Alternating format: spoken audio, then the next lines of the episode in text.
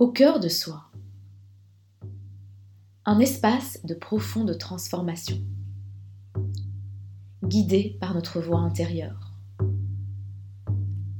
Un espace d'échange, de partage et de transmission. Un espace de liberté, où laisser parler son âme, sans peur et sans barrière ou réveiller la femme lumineuse qui sommeille en soi. Un espace où l'âme agit et la magie opère. Une ode à être vivant, tout simplement.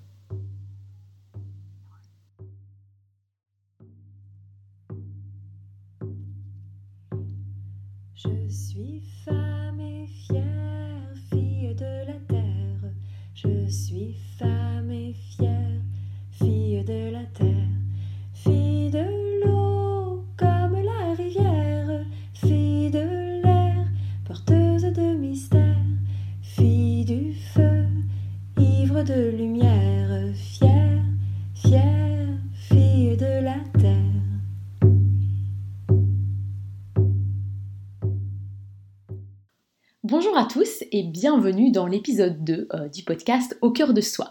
Alors je suis vraiment ravie euh, de vous retrouver aujourd'hui et euh, donc je suis seule au micro cette fois-ci. donc pour ceux d'entre vous qui auraient écouté le premier épisode de ce podcast, hein, et si ce n'est pas le cas, je vous invite vraiment à le faire, nous avons fait un magnifique voyage, un voyage alchimique en compagnie de Elisabeth on a véritablement voyagé à travers les différentes étapes de transformation hein, pour se euh, reconnecter au cœur de soi-même, pour se reconnecter euh, à son essence profonde. Euh, donc c'était vraiment un épisode extrêmement intéressant, qu'on a pris beaucoup beaucoup de plaisir à réaliser toutes les deux, c'était vraiment très très agréable. Et ce qui était vraiment très intéressant aussi, c'est qu'il y a beaucoup de pépites qui sont arrivées totalement spontanément au cours de notre discussion, hein, des choses, on n'avait pas forcément prévu d'en parler, ou voilà, c'est sorti comme ça. Et c'était vraiment très agréable parce que ça rentre totalement dans l'esprit de ce podcast, où bien entendu, comme je l'ai expliqué dans le premier épisode, euh, il y a une trame, il y a un ancrage qui euh, nous ramène hein, chaque fois au thème de l'épisode, à l'essence même hein, de, ce podcast, mais où on s'autorise et, euh, je dirais même qu'on se délecte de ces moments d'égarement, en fait, qui permettent d'apporter beaucoup de, relief et beaucoup de, plaisir, de joie, à la fois pour nous et pour les auditeurs. Et donc ici aujourd'hui on sera vraiment dans le même état d'esprit. La seule différence hein, c'est que je suis seule au micro. Alors bien entendu j'ai préparé une, trame, mais je me laisserai, euh, guider par mon inspiration euh, du moment. Et euh, le thème du jour pour cet épisode solo, c'est un thème qui me tient très très à cœur, particulièrement en ce moment, qui est le thème du dépouillement. Alors peut-être certains d'entre vous vont se demander mais qu'est-ce que c'est exactement le dépouillement et pourquoi est-ce que je choisis de faire un épisode là-dessus? Alors je vais justement vous, expliquer, donc bah, tout d'abord qu'est-ce que j'entends hein, par mot dépouillement, euh, et vous verrez que ça fait beaucoup de liens avec, euh, avec le premier épisode, donc comme je le disais vraiment, si vous ne l'avez pas écouté, euh, je vous invite à, le faire, parce que le dépouillement est finalement une étape essentielle hein, de, ce, de, ce, voyage alchimique pour se reconnecter à soi-même, à son véritable soi. Alors je vous expliquerai aussi ben, comment j'en suis arrivée à vouloir parler de cette histoire de dépouillement et pourquoi est-ce que ça, a tant d'importance pour moi, à la fois par rapport à mon histoire personnelle, mais aussi pourquoi est-ce que c'est important vraiment pour moi de vous transmettre euh, ces, notions. Et alors, je vous expliquerai aussi, euh, ben voilà, qu'est-ce que finalement euh, comment dire ça Qu'est-ce que le dépouillement amène dans votre vie finalement euh, Quelle porte ça peut ouvrir quand on se laisse aller à, ce dépouillement euh, Et je vous parlerai d'une notion que peut-être certains d'entre vous euh, connaissent, qui est la notion de vide créateur. Hein, c'est très, très intéressant.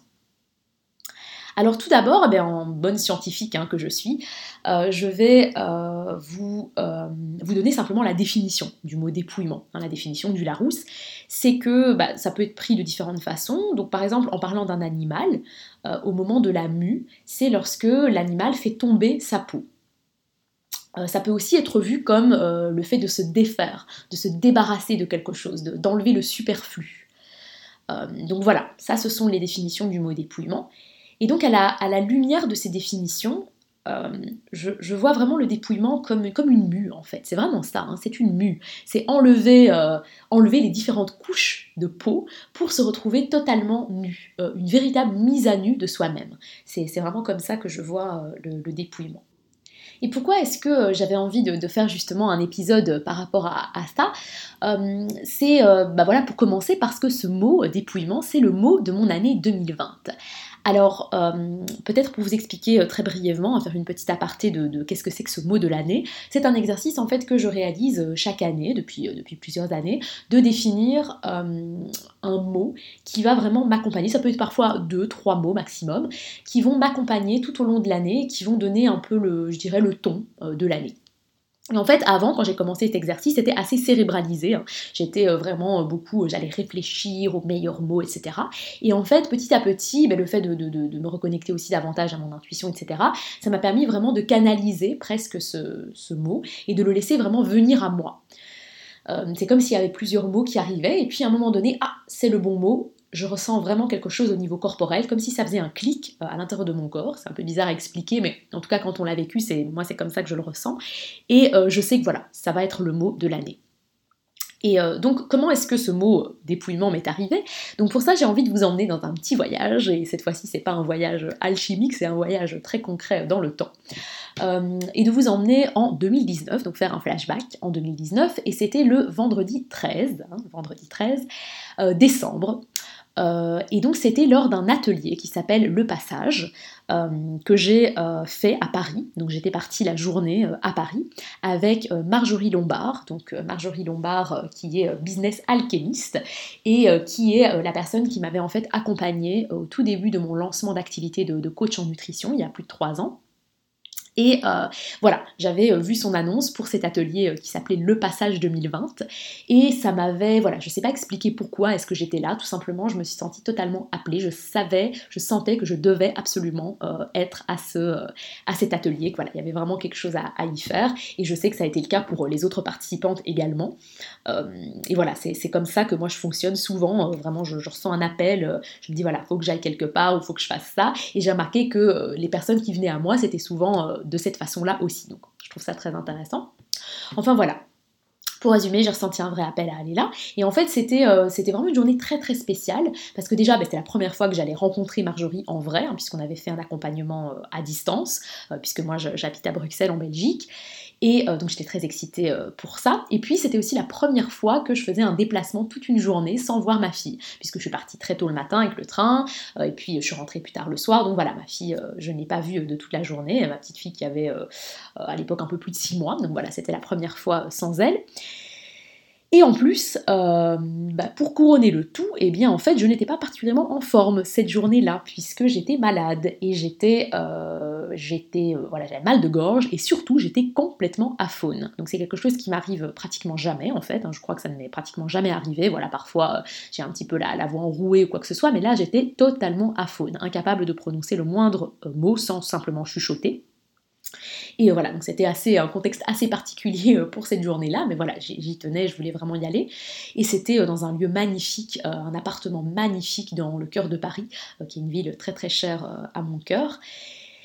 Et en fait, lors de cette journée, voilà, il s'est passé plein de choses, mais il y a notamment eu une, visualisation guidée, vraiment très très très puissante, où Marjorie nous a demandé de de pénétrer dans un lieu, hein, donc bien sûr à l'intérieur de nous-mêmes, dans un lieu, et de, voilà, de simplement observer ce qu'il y avait à l'intérieur de, ce lieu, à l'intérieur de nous-mêmes. Et en fait, ben moi, il n'y avait rien. Il n'y avait vraiment rien qui venait. C'était un véritable désert. Et euh, il a fallu euh, voilà, quelques minutes pour euh, simplement lâcher prise et me dire, ok, je ne vois rien, il n'y a rien. et accepter que ben, le lieu, à l'intérieur de moi-même, il était tout simplement vide.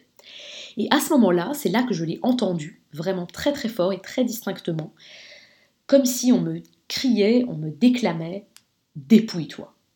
Et c'était tellement fort que voilà, je l'ai vraiment pris comme euh, voilà, quelque chose de très très important que j'avais à faire. Et au début, bien entendu, mon mental a, essayé de réfléchir et s'est dit, tiens, dépouille-toi, qu'est-ce que ça veut dire? Peut-être que c'est me dépouiller d'objets, hein, puisque c'est quelque chose qui, me tient à cœur, de voilà, d'essayer de ne pas accumuler trop de choses, de faire du tri, etc. dans la maison. Donc je me dis peut-être que c'est ça. Et puis hum, je sentais qu'il y avait autre chose.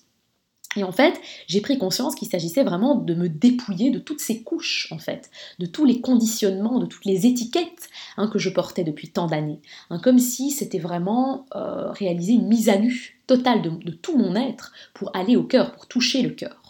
Et en fait, euh, ça faisait évidemment plusieurs années, hein, ça fait déjà de nombreuses années que je suis dans un chemin de, développement personnel, même si j'aime pas trop ce mot, mais bon, enfin voilà, c'est ça que c'est. Et j'ai beaucoup travaillé mon esprit.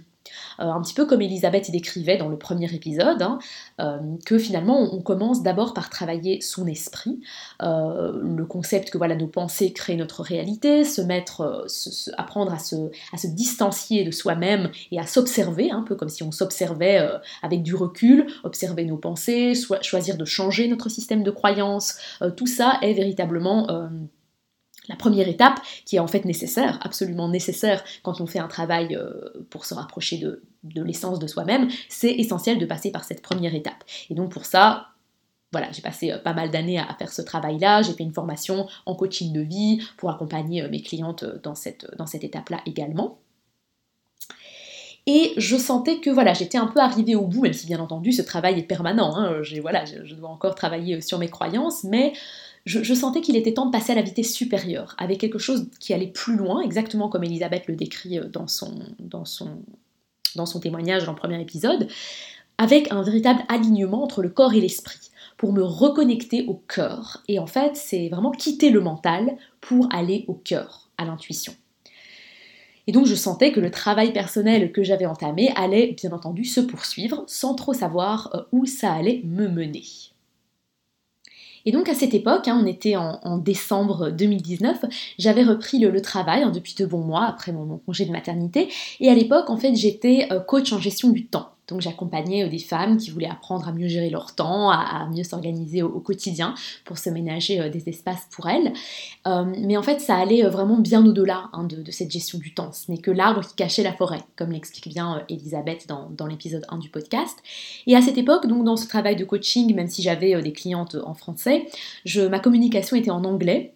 Et j'utilisais un certain nombre de techniques marketing un peu, euh, stéréotypées. Donc je sentais qu'il y euh, qu'il y avait quelque chose qui n'était pas tout à fait aligné. Euh, pas tout à fait fluide. Euh, c'était pas fluide en fait de mon côté, euh, ni du côté des personnes qui, venaient à moi. Je, dépensais énormément d'énergie dans tout ce processus. je faisais beaucoup de rencontres avec des personnes qui ne, collaient pas forcément au profil, enfin je dirais pas au profil, mais en tout cas des personnes qui pouvaient bénéficier de ce que, j'avais à leur proposer. je tombais sur des personnes qui recherchaient pas forcément ce que je voulais proposer, ou bien j'avais l'impression que je passais, que certaines personnes passaient à côté de de, certaines choses euh, où je pouvais les aider. Et donc voilà, c'était une période où je sentais qu'il y avait des choses qui n'étaient pas tout à fait euh, alignées. Et en plus de ça, ben voilà, j'avais euh, clairement ma petite fille qui était à la crèche, etc. Et donc pas mal de, maladies voilà, qu'elle me transmettait. Mais au-delà de ça, je pense que la, la fatigue et le, le fait qu'il y a eu pas mal de, voilà, d'épisodes de maladies avec des maux de gorge, etc. Je pense qu'il y avait vraiment mon corps qui me parlait. Hein, je suis vraiment convaincue de ça, que le corps parle, envoie des messages. Et j'étais en véritable processus de transformation, déjà de par, voilà, de par cette maternité, hein, qui est vraiment une grosse, grosse étape de transformation. J'aurai très certainement l'occasion d'en reparler au sein de ce podcast. Mais en plus de ça, voilà, il y avait quelque chose qui n'était pas tout à fait aligné, donc mon corps m'envoyait des, signaux en fait. Et à ce moment-là, ben voilà, euh, cerise sur le gâteau, hein, ça n'est pas arrivé euh, qu'à moi mais au monde entier, crise du coronavirus en mars. Et donc bien entendu, à peu près comme, comme tout le monde, hein, je, me suis, je me suis retrouvée à la maison euh, avec, avec ma fille qui ne pouvait pas aller à la crèche.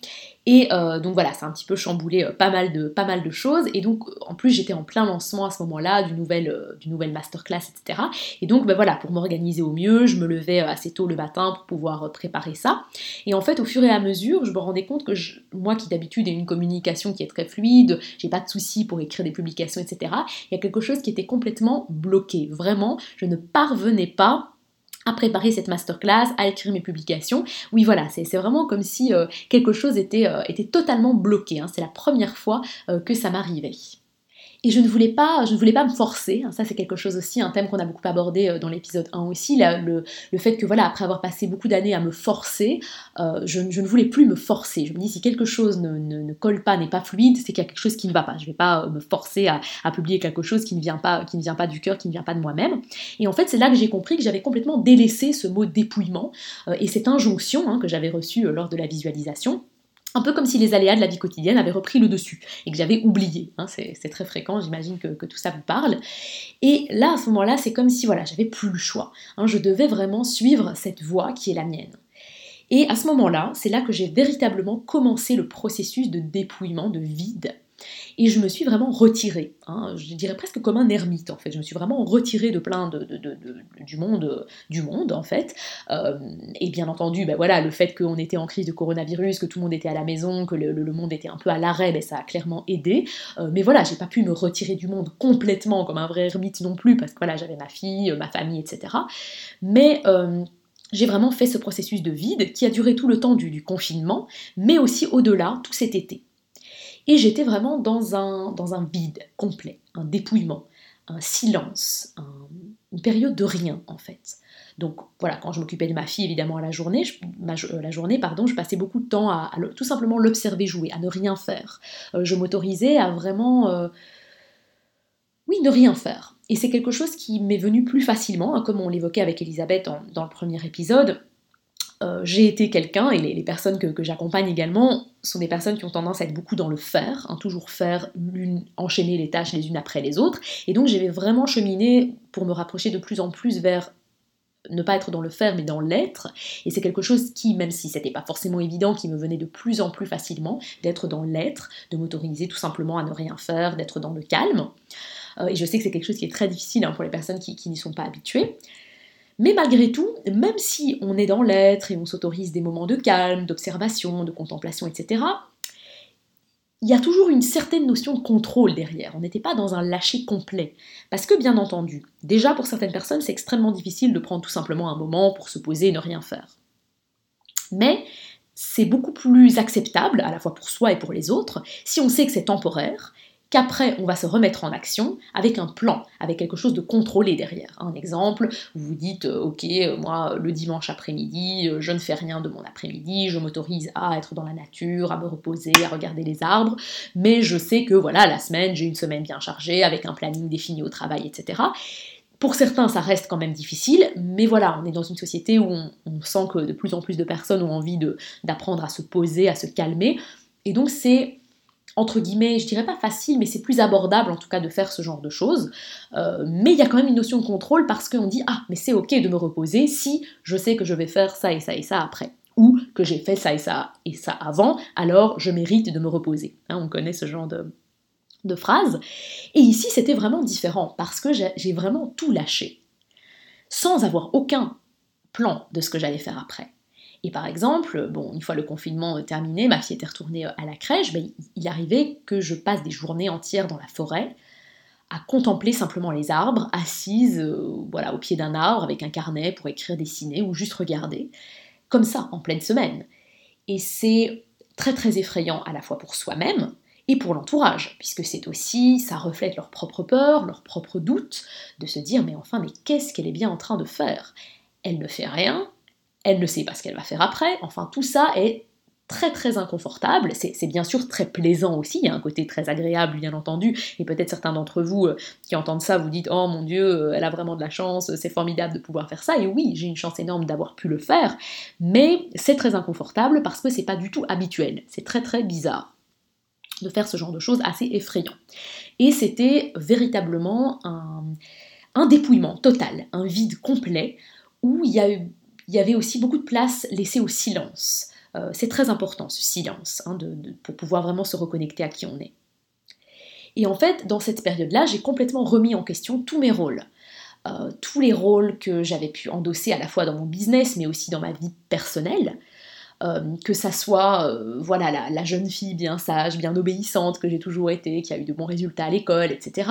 Euh, mais aussi la, scientifique, hein, comme je l'ai dit, scientifique de formation, assez sceptique, qui doute, qui a été élevée dans une famille assez sceptique à toute cette notion de, spiritualité, etc.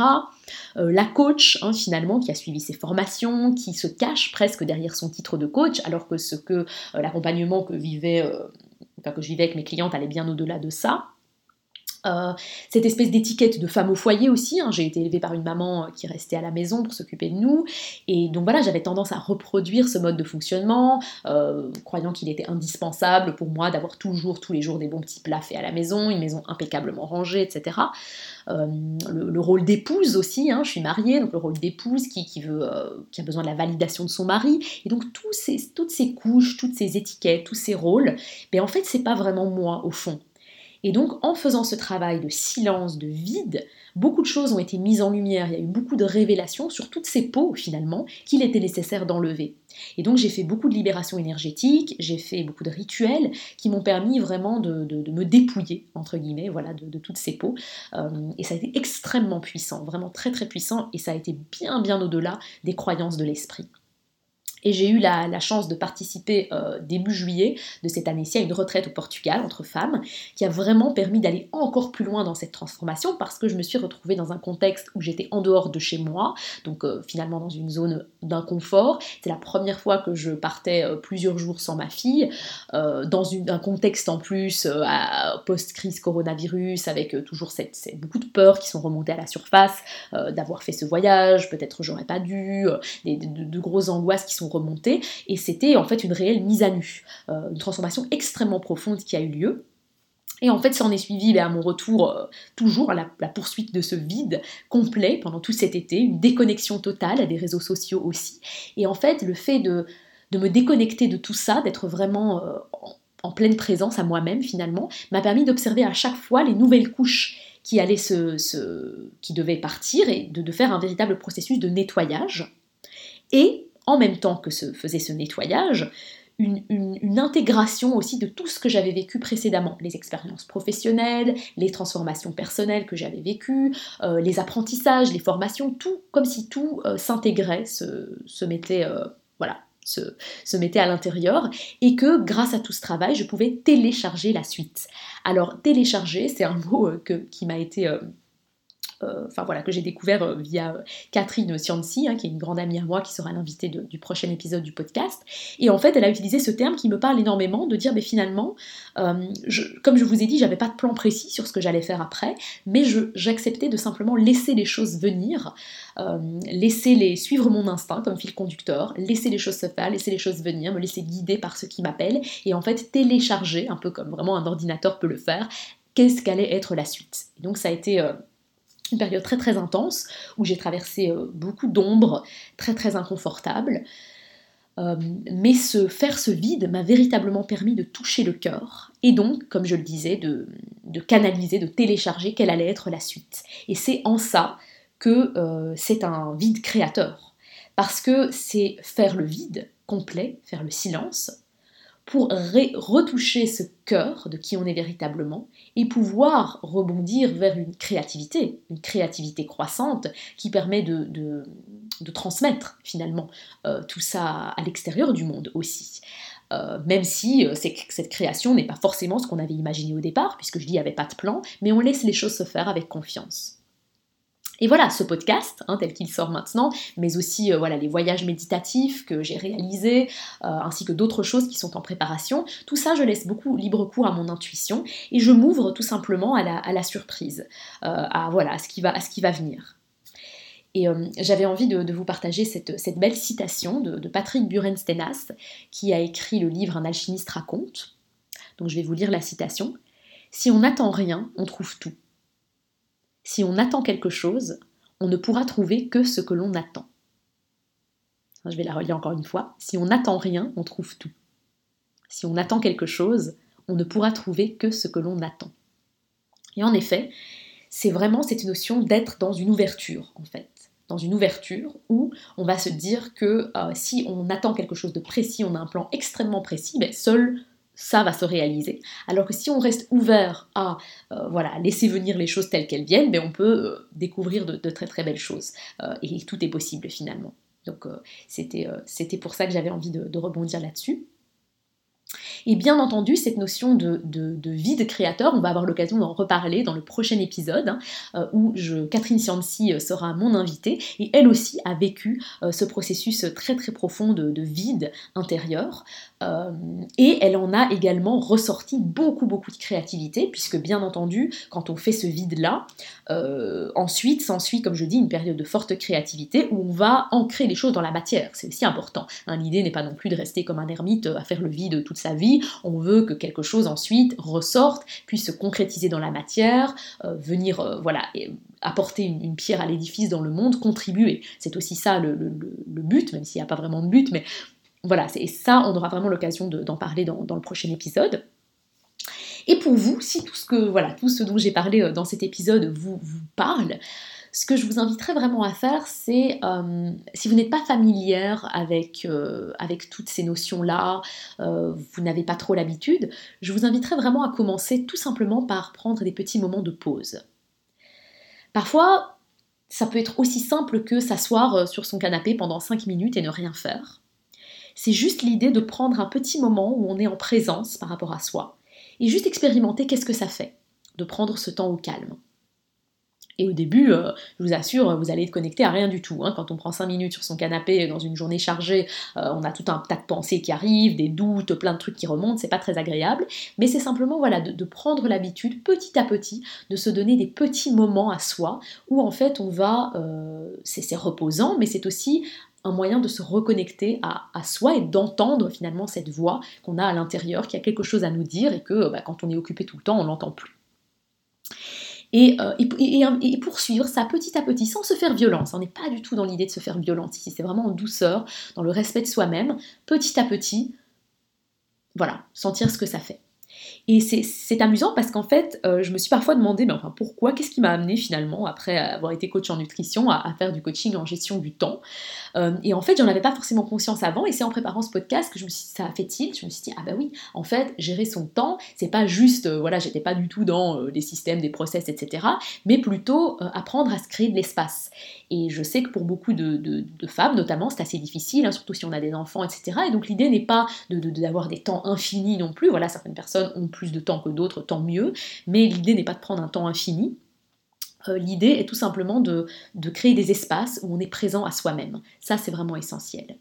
Et ensuite, bien entendu, si voilà, quand vous écoutez tout ça, vous vous, sentez prête à aller plus loin, à ce moment-là, envisager un accompagnement dans ce sens est vraiment, vraiment extraordinaire. Euh, et euh, pour ça, ben, je vous invite vraiment à réécouter l'épisode 1 du podcast où Elisabeth nous emmène vraiment dans le voyage qu'elle elle a, elle a expérimenté, où bien entendu au départ, on a pris le temps de, de travailler sur son système de croyance, mais aussi de créer des espaces. Et ensuite, ben, on est parti en voyage tout simplement. Un beau voyage sans savoir ce qu'on va découvrir. Hein, c'est ça qui est stressant souvent, mais qui est en même temps magique. C'est ça la magie du voyage. C'est de, de, l'entamer sans savoir exactement ce qu'on va y découvrir, mais toujours avec l'intention. Voilà, je ne dirais pas le but, je n'aime pas le mot but, je dirais le mot intention, l'intention de se rapprocher du cœur de soi-même. Et moi-même, eh bien moi-même, je suis aussi en accompagnement. Je, fais mon propre travail personnel tout le temps et je suis en accompagnement également. Euh, j'ai pris la décision, euh, voilà, au moment de, cette crise du coronavirus, de tout ce que je vous ai raconté au début du podcast, j'ai pris la décision d'arrêter mon accompagnement avec une coach qui était certes vraiment euh, très bien, hein, je, n'ai rien à dire contre elle, une coach américaine qui euh, était plus orientée business, stratégie, etc. Pour, pour arrêter ça et en fait reprendre un accompagnement avec cette fameuse Marjorie Lombard dont je parle au début euh, du podcast, qui, qui elle aussi a pris énormément d'expansion dans son business et qui m'accompagne vraiment dans, dans une dimension beaucoup plus profonde de voilà, d'expansion de, mon propre business. Et je l'ai remarqué dès que j'ai pris la décision de travailler avec elle, que je rentrais dans un espace de transformation. Et aujourd'hui, j'y suis encore. Et même si nos séances sont très espacées, que j'ai pas des contacts tout le temps avec elle, je sais, c'est comme si je sens que je suis dans son espace de transformation, qu'elle est là, qu'elle me soutient, qui a, oui, qu'il y a cette, cette, sorte de présence qui est là et qui est vraiment c'est pas du tout une faiblesse, c'est au contraire extrêmement bénéfique euh, de pouvoir euh, se sentir soutenu et de pouvoir cheminer euh, de cette façon-là. Et c'est en ça que être accompagné est, extrêmement essentiel et c'est pas du tout une perte d'autonomie, que du contraire, c'est un soutien très très précieux. Et donc si vous voulez vraiment, vous souhaitez faire ce travail-là, ce voyage qui est en fait une, sorte de déconstruction hein, de, de, tout ce que vous avez construit jusqu'à présent, enfin Bien sûr, il ne faut pas tout déconstruire, mais déconstruire ses rôles, ses étiquettes, ses croyances, etc. L'essentiel, comme je vous ai dit, c'est de savoir prendre ces moments de présence à soi, de pause, et d'être dans un état de, oui, de, connectivité, de réceptivité. Vous êtes prêt à accueillir ce qui va arriver en fait. Et euh, c'est comme ça seulement, dans ce silence, dans ce vide, dans ce dépouillement, qu'on peut arriver à se rendre compte, ben, ah tiens, là, euh, je me rends compte que j'ai tel ou tel rôle qui n'est pas le mien, etc. Donc on peut voir, ressentir ce qui ne convient pas et ce dont on doit se débarrasser. Et on, peut également télécharger, comme je le disais, canaliser quelle va être la suite euh, et faire preuve de beaucoup de créativité. Et, et d'ailleurs, je rebondis ici pour dire que ça sera, donc je vous ai dit, hein, l'épisode prochain sera une interview avec Catherine Cianci qui nous parlera de son expérience du vide et de comment est-ce que ça a donné lieu à de la création dans la matière. Et dans l'épisode encore euh, d'après, donc l'épisode 4, où je serai de nouveau seule au micro, je vous parlerai cette fois-ci de mes rituels et de quel type de rituels je mets en place dans ma vie de tous les jours, dans ma vie de maman, pour euh, favoriser cet état de réceptivité et cet état de créativité. C'est euh, vraiment, euh, j'ai vraiment très très très hâte de, réaliser cet épisode parce que j'adore euh, tout simplement faire ces rituels, j'ai très très envie de vous les partager et j'adore écouter, voilà, et entendre et découvrir les rituels d'autres d'autres personnes que je suis également. Et donc je suis sûre que vous vous délecterez de cet épisode-là également. Alors, avant de, clôturer hein, cet épisode aujourd'hui, j'avais envie de... Enfin, pour le clôturer en fait, j'avais envie de vous lire un passage de texte. Alors ce texte a été écrit par euh, Yvon Chouinard, qui est le euh, fondateur de Patagonia. Et il a écrit ce texte suite à une conférence euh, qui, a, eu lieu au Québec en 2010, une conférence donnée par Denis Marquet sur le thème du vide créateur. Donc je vais vous lire ce passage. Je vais juste prendre, euh, va prendre un moment pour euh, faire un petit silence avant d'entamer la lecture de ce texte.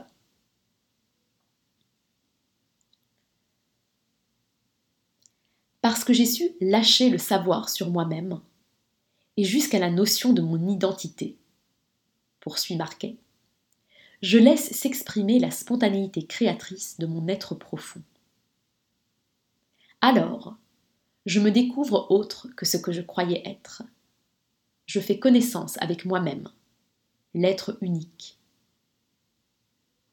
La connaissance de soi, c'est ne plus rien savoir sur soi.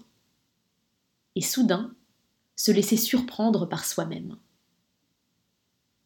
C'est ne plus être le même, ce moi trop bien connu. On est vraiment soi-même qu'en s'étonnant de soi.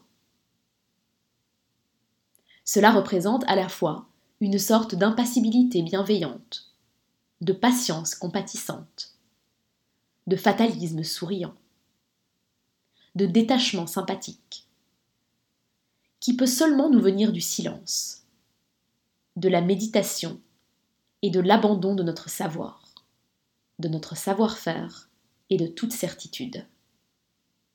Alors, seulement, nous pouvons entrer dans le vide créateur, d'où pourra émerger l'inattendu, l'unique, le vrai et la liberté.